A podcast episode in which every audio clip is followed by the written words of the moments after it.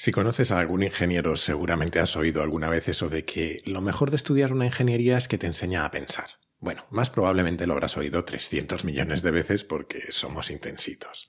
Afortunadamente para la humanidad, un día nació Scott Adams, y Scott Adams no solo creó a Dilbert, que es una tira cómica maravillosa sobre el trabajo en oficinas, sino que dio una de las mejores definiciones de los ingenieros que he oído nunca.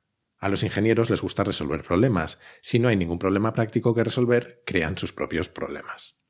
Y esto es precisamente de lo que vamos a hablar hoy, de técnicas de razonamiento para resolver problemas como un ingeniero.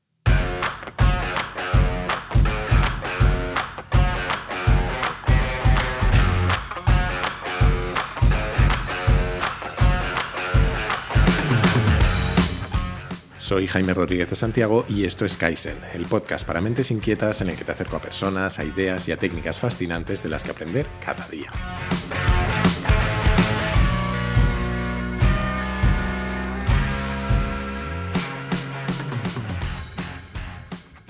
El de hoy es un capítulo un poco especial, para empezar porque es el capítulo 50 de Kaizen y si te soy sincero jamás creí que duraría tanto el podcast. Con decirte que mi objetivo inicial era hacer unos 12 capítulos más o menos, el caso es que aquí estamos, algo más de un año después y con más de 250.000 descargas desde entonces.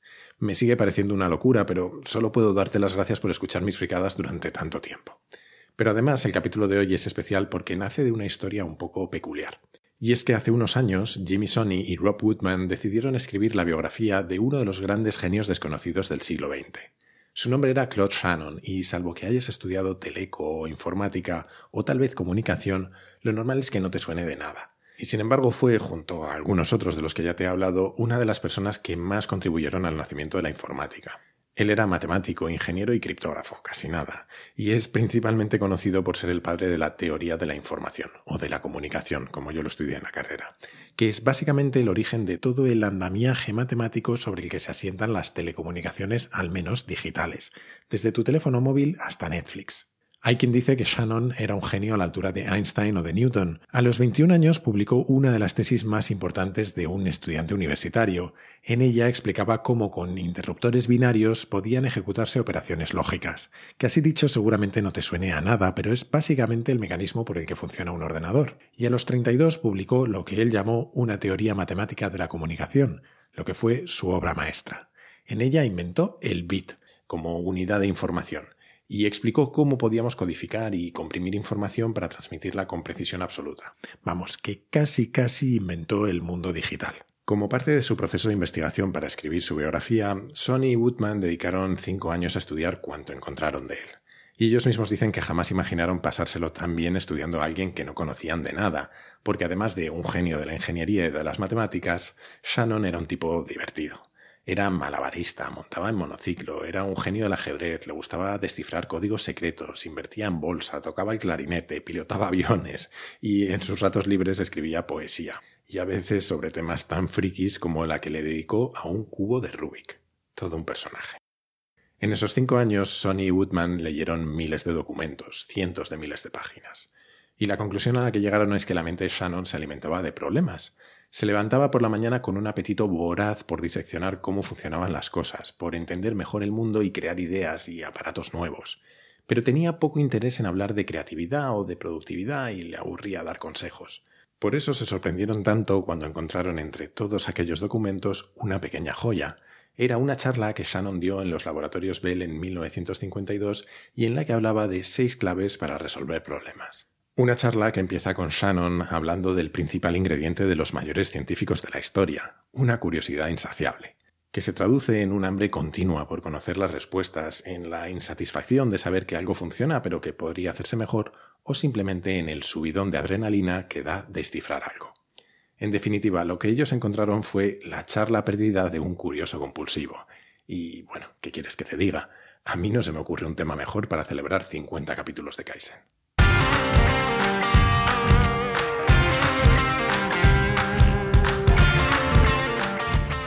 Lo cierto es que leyendo la charla de Shannon me di cuenta de dos cosas. La primera es que las seis claves que daba era exactamente eso a lo que nos solemos referir los ingenieros con la frase esa de que en la carrera nos enseñan a pensar, solo que la mayoría de nosotros somos demasiado tontos como para saber explicarlo. Y la segunda es que no tienen nada de especial y seguramente se enseñen de otra forma en otros estudios. Es tan sencillo que si eso fuera todo lo que me quedó después de la carrera, pues me podría haber ahorrado cinco años.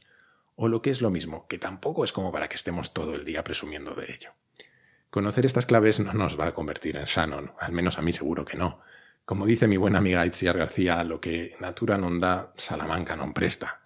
Y entre el cerebro de Shannon y el mío seguramente haya la misma diferencia que entre un iPhone y un Nokia 5110. Pero asumidas nuestras limitaciones, estas claves no dejan de ser una buena guía para intentar abordar cualquier problema.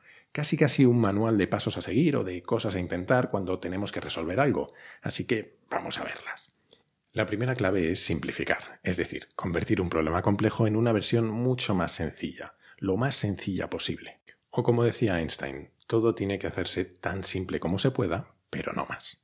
Y una vez simplificado, ver si esa versión más sencilla puede resolverse. Y si se puede resolver, después puedes ir añadiendo poco a poco complicaciones que hagan que se parezca cada vez más al problema original, y así hasta resolver el problema original o llegar a una solución aproximada lo suficientemente precisa. Hay miles de versiones de un chiste muy friki que por tener tiene hasta una página en Wikipedia, Viene a decir que si le pides a un físico teórico que calcule cuánto volumen ocupa una vaca, empezará diciéndote algo así como supongamos una vaca esférica. Pues a eso se refería Shannon, a simplificar el problema hasta que sea resoluble.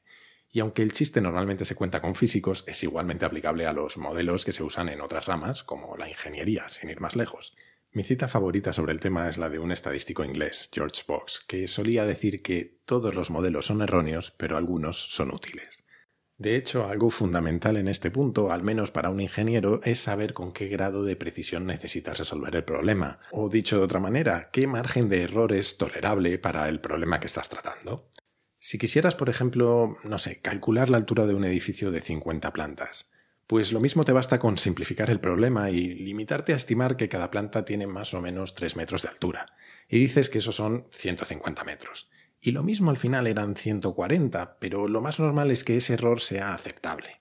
Vamos, que lo mismo te basta con una vaca esférica. La segunda clave de Shannon era la analogía, es decir, buscar un problema parecido al que tienes que resolver pero cuya solución conozcas. Según Shannon, la experiencia es clave aquí. A medida que te vas haciendo un experto en un campo, tu cerebro se va llenando de problemas y soluciones para esos problemas. Así que muchas veces es más sencillo buscar en tu base de datos mental un problema parecido y a partir de su solución razonar cómo llegar a la solución de tu problema actual. Volviendo al ejemplo de la vaca, lo mismo ya has resuelto en el pasado cómo calcular, no sé, el volumen de un perro. Y entonces solo tienes que redefinir el problema. Tu objetivo ya no es calcular desde cero el volumen de una vaca, sino descubrir cómo, conocido el volumen de un perro, puedo adaptarlo para calcular el de una vaca. A este paso montamos una granja. La tercera clave de Shannon es replantear el problema. Vuelve a definirlo de tantas formas como se te ocurra. Cambia las palabras y cambia la perspectiva. Intenta atacarlo desde todos los ángulos posibles y compáralos entre sí. Así dicho, suena sencillo, más o menos, pero en realidad es muy difícil. Hasta para Shannon lo era. Pero el motivo de hacerlo así, de manera sistemática, es que si no te entrenas de esta manera en cómo abordar problemas, lo que sucede es que te bloqueas. Estoy seguro de que esto te pasaba en el colegio o en la carrera y que muy probablemente te sigue pasando hoy en día en cualquier otro aspecto de tu vida, igual que me pasa a mí. Y es que te pones a trabajar en un problema, empiezas a trabajar en una solución y de pronto llegas a un bloqueo, a un punto del que no sabes seguir. Entonces decides volver a empezar y vuelves a caer en el mismo bloqueo, una y otra vez. Puedes tirarte horas, días, meses, siendo absolutamente incapaz de resolverlo y sobre todo llegando siempre al mismo punto de bloqueo. Y de pronto llega alguien, lo mira y lo resuelve al momento, de una forma que ni se te había ocurrido. Y no es porque tú seas tonto y el otro muy listo, sino porque el que llega lo mira con ojos frescos, mientras que tú habías hecho una especie de rodera en tu cerebro. Habías recorrido tantas veces ese camino que se acabó convirtiendo en el único que veías. La cuarta clave de Shannon es la generalización, y es que muchas veces encontramos una solución que con un poquito más de esfuerzo podríamos generalizar y hacerla aplicable a muchos otros problemas. Y lo cierto es que muy pocas veces lo hacemos. Bueno, en las ciencias normalmente sí. Esto es típico de las teorías o las leyes matemáticas. Si nos creemos la historia esa de la manzanita y Newton, que hasta donde yo sé no es verdad, pero bueno, podríamos decir que Newton primero resolvió por qué una manzana cae del árbol y la velocidad a la que lo hace, y luego empezó a generalizar su teoría hasta abarcar, eh, bueno, el universo entero. O si somos menos ambiciosos, podemos volver al ejemplo de antes. Lo mismo has pensado que para saber el volumen de una vaca bastaría con meterla en una piscina llena hasta rebosar de agua y medir el volumen de agua que desaloja. Y una vez que tienes esa solución, tienes una solución que vale para los perros, para los tigres, para los elefantes, para todos los animales que quieras. Aunque como te dediques a sumergir bichos, lo mismo te cae alguna denuncia de Pacma. Y con razón. Y bueno, así contado, sé que esta idea parece muy tonta. Es de cajón, puro sentido común, ¿verdad? Sin embargo, te diré que es una de las cosas que yo más he hecho en falta muchas veces en el entorno laboral. Es muy muy habitual que a alguien en una empresa le pidan, no sé, hacer un análisis sobre una determinada inversión o preparar una propuesta comercial para un cliente. Y es alucinante la cantidad de ocasiones en las que la próxima vez que se le pide un análisis similar o un pequeño cambio sobre el mismo o una propuesta para una empresa diferente pero del mismo sector, hay que empezar de cero porque nadie pensó en construirlo de una manera reutilizable o generalizable. La quinta clave es la fragmentación, aunque Shannon lo llamaba análisis estructural del problema, pero el que mejor lo definió fue Julio César con aquello de divide y vencerás. Muchas veces nos enfrentamos a problemas muy complejos, demasiado complejos, y resolverlos del tirón es una tarea directamente inabarcable, pero muchas veces también esos problemas pueden trocearse, dividirse en múltiples problemas más pequeños. En matemáticas esto recibe el nombre de principio de superposición. Claro que no siempre es posible, se tienen que dar una serie de circunstancias o de condiciones, pero básicamente se puede hacer siempre que los pequeños problemas sean independientes entre sí, pero sumados den el problema original. Dicho de otra manera, para medir el volumen de la vaca, pues puedo dedicarme a medirlo a cachitos y luego sumar el resultado. Aquí es muy útil un concepto que se utiliza en la teoría de sistemas, la caja negra, que no es la de los aviones que se estrellan, es otra. Una caja negra en un sistema es una parte del sistema que no sabemos cómo funciona, o mejor dicho, que no nos importa cómo lo hace. Solo sabemos que por un lado entra una materia prima, el input, si queremos ponernos finos, y por el otro lado sale la materia prima procesada, el output. Y la materia prima puede ser información y salir comprimida, o puede ser arcilla y salir ladrillos, o puede ser un cerdito y salir salchichas. Y en el fondo lo único importante en una caja negra es saber en qué formato tiene que entrar el input, es decir, en qué condiciones tiene que entrar el cerdito y cómo va a entregar el output, es decir, en qué condiciones van a salir las salchichas. Al final, el de la demanda de Pacma voy a ser yo, ya verás. Y todo este rollo de la caja negra es porque descomponer un problema no es otra cosa que dividirlo en cajas negras e ir resolviendo cada una de ellas olvidándote de las otras. Así, sin más. La última clave de Shannon es algo de lo que te hablé en los primeros capítulos de Kaizen, la inversión, darle la vuelta a las cosas. Y una forma de invertir un problema es pensar en resolver su opuesto. Si te acuerdas, cuando te hablé de la inversión, te hablé de Charlie Munger, el socio de Warren Buffett. Él es un obseso de esta técnica y siempre la explica con la misma frase. Solo quiero saber dónde voy a morir para asegurarme de no ir nunca. Graciosillo que nos ha salido Charlie. De hecho, Munger hizo algo relativamente parecido durante la Segunda Guerra Mundial. A él le tocó jugar un papel un poco peculiar porque tuvo que hacer de meteorólogo en el ejército, y su misión consistía básicamente en dibujar mapas del tiempo para que los pilotos pudieran volar lo más a salvo posible. Así que, aplicando el principio de inversión, se dijo a sí mismo Supongamos que quiero matar un montón de pilotos. ¿Cuál sería la forma más sencilla de hacerlo? Y así identificó los dos peores escenarios, que era que el avión pasara por una zona muy muy fría que no pudiera soportar, o que estuviese en un área sin ningún punto de repostaje cerca, y luego intentó evitarlos a toda costa. Manger no es el único que utiliza esta técnica, de hecho es una idea bastante poderosa que utilizan muchos de los tipos de los que ya te he hablado en estos 49 o 50 capítulos de Kaizen que llevamos. Déjame contarte dos ejemplos rápidos más. Sin ir más lejos, podemos hablar de Mark Andreessen, del que te hablé precisamente en el último capítulo de Kaizen. Andreessen tiene en todas sus reuniones para decidir si su fondo invierte dinero en una empresa lo que él llama el equipo rojo, que es un grupo de personas que se dedica a atacar todos y cada uno de los argumentos a favor de esa inversión. Por otro lado, Daniel Kahneman suele hablar de una técnica llamada premortem, Básicamente es un experimento mental en el que te pones a imaginar que un proyecto que estás empezando ahora ha fracasado dentro de dos años y te dedicas a escribir la historia de ese fracaso. ¿Qué cosas fueron mal y cuándo? ¿Cómo un fallo llevó hasta otro y cómo acabaron destruyendo el proyecto? Y luego, claro, planificas para que no suceda nada de eso. Esto a su vez se entronca con la premeditación sobre los males de los filósofos estoicos, el premeditatio malorum del que te hablé en su día.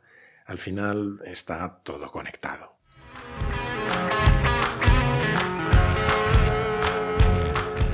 Bueno, pues hasta aquí este pequeño homenaje a Claude Shannon y con él el capítulo de hoy. Te he dejado su charla completa y un montón de enlaces en las notas como siempre.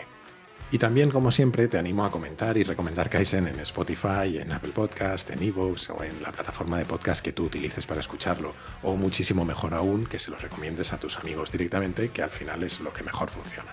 Y recordarte también que puedes hacerme llegar tus ideas, tus comentarios, tus sugerencias, lo que te apetezca contarme a través de mi Twitter, arroba jaime-rds, o también directamente desde la web donde tienes todos los capítulos del podcast, jaimerodríguezdesantiago.com. Y nada más por hoy. Muchísimas gracias por estar ahí y hasta la próxima.